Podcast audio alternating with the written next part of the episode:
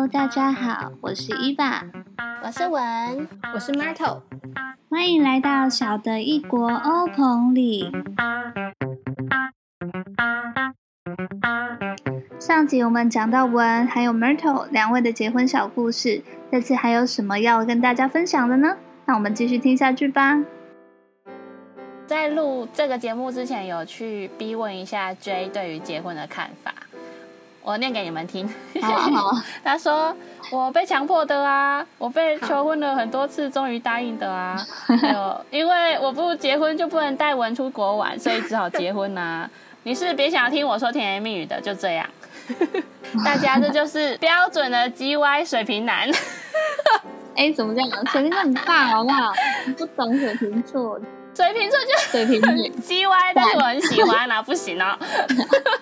对。然后呢，我又逼问他说：“那你觉得结婚有什么好处？”就他挤半天挤不出来，然后打了八百个哈欠，终于说：“哎，就那个紧急联络人呐，或是报税那些啊，蛮有好处的啊，其他的就没什么差别。”哦，然后他又说：“少了一直被问为什么什么时候要结婚啊。”真的，哎，这真的很烦。但其实我们没有被问啊，我们也没有被问，所以还好。我跟你讲，我都是听别人被问。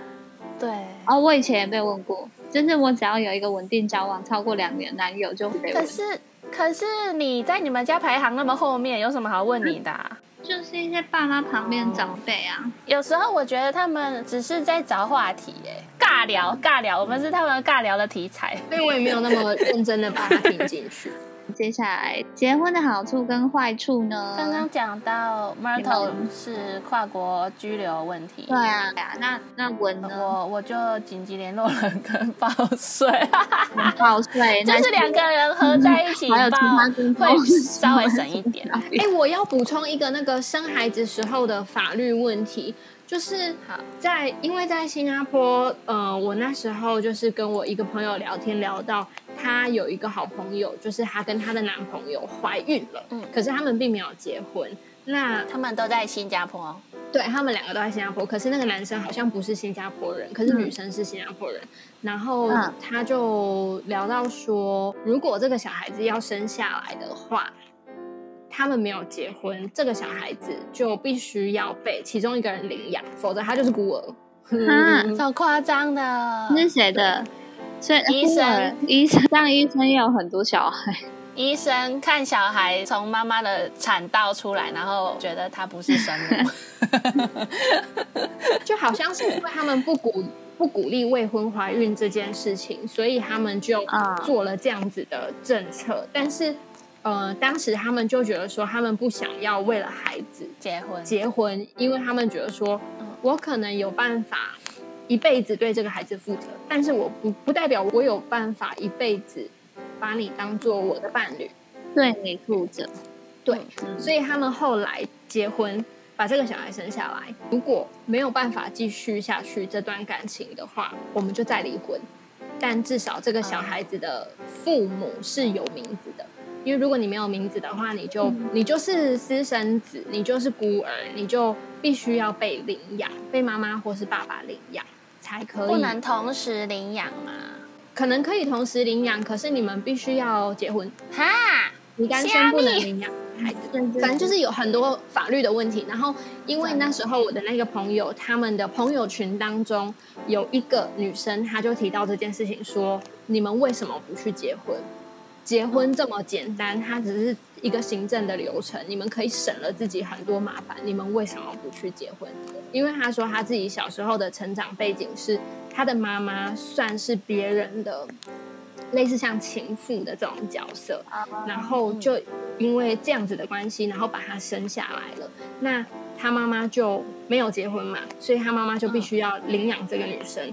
然后也因为他妈妈没有结婚的关系，他没有办法买房子。就是大家都知道，新加坡有政府主义就是的政策。那如果你今天有小孩，你今天是寡妇或者是呃失婚，就是离异，你跟你的丈夫离婚，然后带着小孩的话，你可以用比较优惠的价钱去买政府的主力。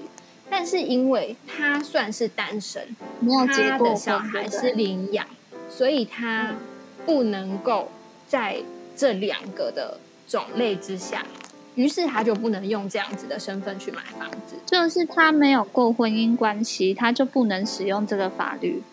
没错，所以这个孩子讲说，这个女生就讲说，我从小的，就是一直要不就是借住在人家家，要不就是可能住那种很就是很小很破烂的房子。我的童年是非常就是在很艰困的情况下长大的。你们为什么不去把婚结一结，把就是这个问题排除掉，要让你们的小孩经历跟我一样的经历？然后就因为这个女生的这段话，他朋友就去结婚了。然后可是他们后来也离婚了。然后他们就是有点像是共同抚养这个孩子的方式，就是嗯，爸爸妈妈会轮流照顾，然后也会负担一部分这个小孩生活所需的费用，这样子的方式去陪伴这个小孩成长。所以他们其实是其实有意识到他们两个是不适合结婚的。所以才讨论过这个问题。其实不想要为了孩子结婚，所以他们当初就觉得结不下这个婚。可是他们听到了这个案例之后，他们就觉得说，那就结吧。结了之后，如果有什么不满意、不开心，觉得不想要继续的情况的话，那我们就和平分手、和平离婚，然后共同抚养这个小孩，这样。嗯。哎，所以所有的新加坡人都知道新加坡不鼓励未婚生子吗？我觉得不是，说他们都怀孕了才发现这件事。我觉得不是，我觉得他们应该是不知道的，因为我把这件事情回去告诉居之后，居也是讲说，哎，我不知道。对，所以我觉得有一点那个，哎，就是中计 中了埋伏，就你就觉得说我我我生的小孩就是我的，就没想到国家竟然不承认。但没有办法，我觉得这么麻烦。我觉得很多法律都是你用到你才知道，就是你遇到你才知道。是啊，我们又不是法律系的。但是这样子的话，新加坡它它本来是呃不鼓励未婚生子，但是他又没有把这个法律让全民都知道，所以还是大家都在未婚生子，然后才发现这个问题，然后被排挤，这样子有点本末倒置。没有，应该他一直都有让大家都知道，因为那个法规是在那里。你如果要查，你自己可以去查，又不是说他故意把这件事情藏起来，是你自己没有去注意到这件事情，然后才发现说，哎，原来是这样子。就像大家都知道说，呃，新加坡不可以就是吃口香糖，就口香糖在新加坡。是违法的，那他的法律就摆在那里。可是你入境的时候，他也不会在飞机场就是写一个很大的标语，讲说：“哎，口香糖在这里是违法的，不准吃口香糖，还是什么之样之类的。”你就是还是必须要自己去知道说有什么东西你必须要小心，有什么东西你必须要注意。所以我意思是说，就是说未婚生子，呃，法律不支持未婚生，就是在新加坡不是一个常识，不是，那就很容易。会有人掉进这个陷阱里面？没有，我觉得不是。我觉得很多的法律都不是常识，就像到现在很多交通的法规，我到现在也是都还不确定啊。这里到底可不可以左转？这里到底可不可以右转？如果我左转了罚多少？等等之类的。我觉得这个都不是一个常识，你必须要自己去。如果你觉得你自己有可能会触碰到这条法律的话，你就必须要自己去查。那如果你觉得你快要有可能要触到了，你就赶快去查喽，要不然就是。等着被罚，就是承担后果，就这样而已。哦，对吧？就是你如果红灯右转，你不知道说红灯不能右转，然后结果你被警察拦下来，你总不能讲说我不知道啊，政府又没有跟我说。你们知道有一对新加坡的情侣来台湾生小孩这件事情吗？不知道，不知道哎，为什么来台湾？然后就是小孩生出来之后，然后把它丢掉。嗯，为什么要这样？就是弃婴。丢到垃圾桶，但是那个小孩已经死掉了。然后是在隔天，就是回收阿姨在翻垃圾的时候发现，然后就找出那找出那个监视器，然后还拍到是在这个，因为他是在那个饭店的后面的一个垃圾桶，然后就找那个录录影带，发现是一个，就是是一个那个金色头发人，然后去查他资料，发现他是外国人，他是从新加坡入境的。他已经回去新加坡了，好像是隔天还隔两天就回去了。然后他们是来台湾已经有一个多月来玩，然后后来回去，就是因为新加坡在就是在某些国家是，呃，你在国外犯法是跟在国内是相同的处罚，嗯，对，所以他们是死刑啊，因为你像等于是谋杀。哎，等一下，所以他们不知道做这件事情是会，但这法律就是这样啊，不是说我没有告诉你就等于这一条法律不存在，是如果你要犯这个法，你就会知道你可能会得到惩罚。他，我觉得他们应该不知道，他们回国之后会面临的是死刑。对，所以我觉得其实应该是要让大家都知道后果，所以他们才会避免去做这些事情，因为就是。预防不是是比较重要的嘛？是的，而不是事后在那边亡羊补牢。而且他们就是那两个人也被杀了，小孩也不会回来啊，就是反而是多多了两条生命也离开这样子。而且他们也没有改进的地方。但我觉得很有趣的事情是。如果这样子算是蓄意杀人的话，那难道堕胎就不是吗？好像是要几几个几周内不算，几周以上算，看那个国家的法律。对，因为还有优生学的问题，就是你产检的时候，如果发现你的小孩是可能生下来活不久，或者是就是一些很多基因上的问题，让他就不适合生下来的话，他就可以选择把它拿掉。好，我们要回正题。突然变得好沉沉重哦。那如果说单身跟结婚，你们觉得最大的不同在哪里？我们后来讨论，觉得是已婚和未婚的不同。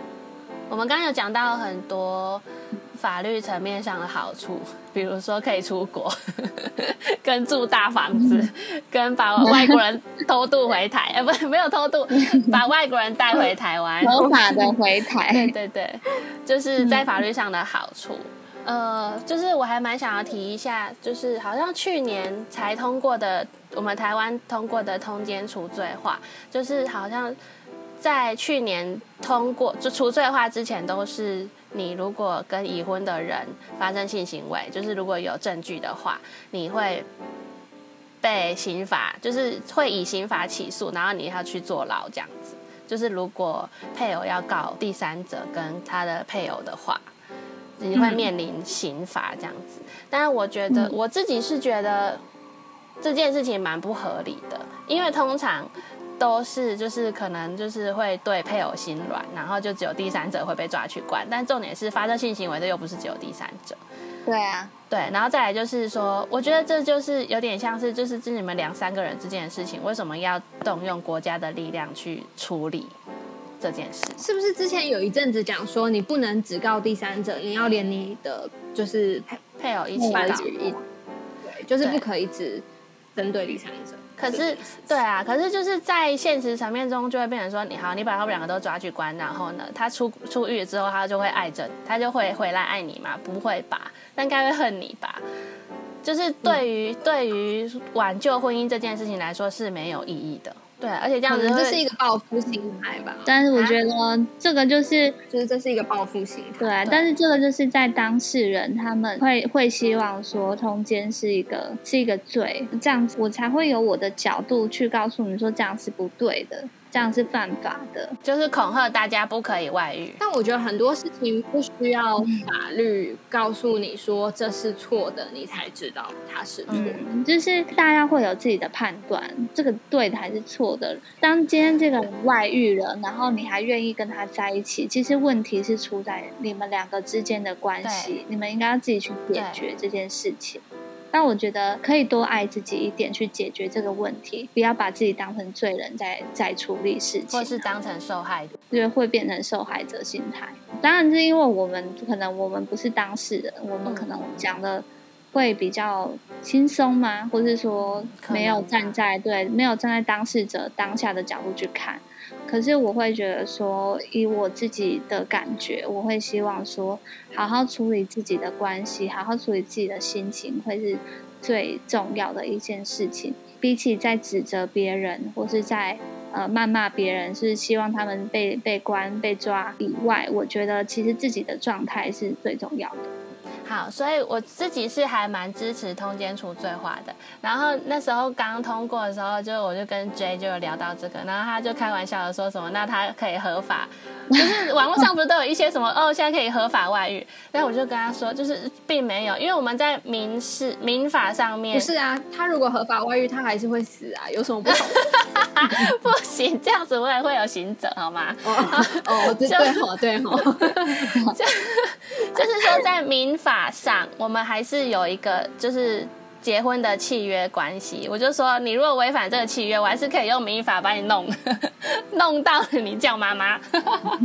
通过之前会有一些保守派会觉得说，呃，通奸除罪化是鼓励大家外遇，但事实上并没有这种事情，因为结婚就是多了一层法律上的保障，所以就是还是有民法保障着签约的双方。我觉得这就是为什么居以前觉得说婚姻就是一张纸的关系，因为我觉得想要外遇的人，他就是会外遇，不管是犯法还是不犯法，他就是会去做这件事情。所以就像就像刚刚伊娃讲的，你应该要从你们本身之间的关系去改善，而不是去改法律，觉得说哦，今天如果有一个法律管着的话，他就不会这么做。他只是害怕，太天没有用。就是你不要用恐惧去控制人，你要用爱控制自己。对，自己改变了，大家都会改变。照顾自己比较重要了。所以新加坡有什么通奸罪之类的吗？我问过居居是说没有，但是也有可能是他不知道，还是他不想告诉你。哎，但是我必须要说，新加坡在离婚这件事情上面。非常就是可以感觉得到是比较保障女性多过于男性，包括就是小孩子的抚养权跟财产的分配等等的，都是比较保障女性。所以很多的很有钱的很有钱的人，他们在跟一个没有那么有钱的人结婚之前，他们会写就是像是婚姻契约这种东西，讲说如果我的婚前财产是这些这些这些这些，如果我们离婚了。不管是什么原因，或者是如果是因为你的原因离婚的话，那这些东西都归我，这种之类的，就是财产的分配这样子。但是应该很多人都是在签婚前契约的时候就开始吵架了吧？我觉得好像有些会耶。对啊，因为他就是预设你如果怎样的话，我就要对你怎样，感觉就是想吵架了哦。没错。其实我觉得这样听来，以我这个单身又未婚，我不会把这个目标是定定在我的人生规划里面，因为我觉得这个还是尊重我人生发展的每一个过程啊，我不会把它变成是一个，嗯呃，我今天一定要结婚，对我一定要结婚，我又不是说遇到谁我都要结婚，随便找人结婚是一件可怕的事情。我会觉得说，顺着我的人生的走法，该结婚的时候，我就会想要结婚。那 Myrtle，你结婚到现在，你有觉得开心吗？我觉得还不错。其实我觉得好像跟结婚前没有什么变化，毕竟我们在之前就有同居过很长的一段时间，所以可能对于那一些婚前没有住在一起的人来说，会有比较大的差异吧。就是可能生活习惯的磨合等等，比较不一样的事情，我突然想到就是。因为以前我们住在一起，然后都是住在新加坡，然后现在是住在台湾。那因为我的伴侣他的中文不是说非常的好，这样讲会有拿到吗？就是好可的手指虎还在后面，没有啦。他就是很多的文件都必须由我来去看或者是去处理。那对我来说，这是一个很大的转变，就是以前可能是我们两个一起彼此分担这件事，因为我觉得文看文件还有申请跑流程是一件很麻烦的事情，我相信大家都不喜欢。对，但是在新加坡的时候，大部分是他处理他的事情，我处理我的事情。那如果遇到我们共同的事情的话，我们就会互相帮忙一起处理。但是现在在台湾就变成说只有我在处理，那这件事情对我来说，呃，有很长的一段时间，尤其是我们刚刚搬回来的那段日子，是一件压力蛮大的事情。但因为现在就是可能大部分东西都处理的差不多了嘛，所以就比较缓和了这样子。那他有补偿你什么吗？他倒是没有补偿我什么，但是我有跟他抱怨吗？应该说是沟通过这件事情。我说这件事情对我来说压力很大，我可能需要跟你讨论一下，有没有什么方式是你可以帮我拿掉这些负担，或者是你可以在其他的东西上面帮我拿掉一些负担，就是可能以前我可能会做比较多的家事等等的，嗯，他可能就比较没有。主动去做家事的意识，嗯，可能我也不知道为什么会这样子，可能是他自己成长环境的关系吧。那我就会跟他讲说，如果这件事情你无论如何都没有办法在短时间帮助我的话，那你可不可以在其他的部分拿掉我的负担？这样子我就可以专心的处理这件事情，然后我的我就是我肩膀肩肩膀肩膀上的重担也会比较轻一点点。那后来。那他的回应是，他他对于这种东西，他的回应一定都是好，就是他不会拒绝这种东西，只要好好沟通，他都会答应。他说好，他有做到吗？重点是要做啊！我觉得他有尽量，但是他有的时候会忘记忘记，所以我也很难怪他啦。就是我觉得他有尽量。好，那节目的最后，我们抽了羽毛卡，我们今天抽到的是火鸡。那火鸡给我们的讯息是：对你所获得的一切心存感激，并分享给所有需要的人。你会因分享而变得更富有。如果你正在考虑要不要结婚，我们的建议是听从你内心的声音，它就是最适合你的选择。就算一段时间之后你可能觉得需要调整，那就再选一次也是可以的哦。下集预告。你失恋过吗？你是哪一种失恋呢？鬼哭神嚎还是暗处流泪？失恋教了我们什么？能不能不要失恋？你订阅我们的频道了吗？如果喜欢我们的频道，记得帮我们订阅和分享。也欢迎大家告诉我们有哪些你正在烦恼的问题，或是想听的议题呢？可以寄信告诉我们哦。欢迎大家再来欧棚里，拜拜。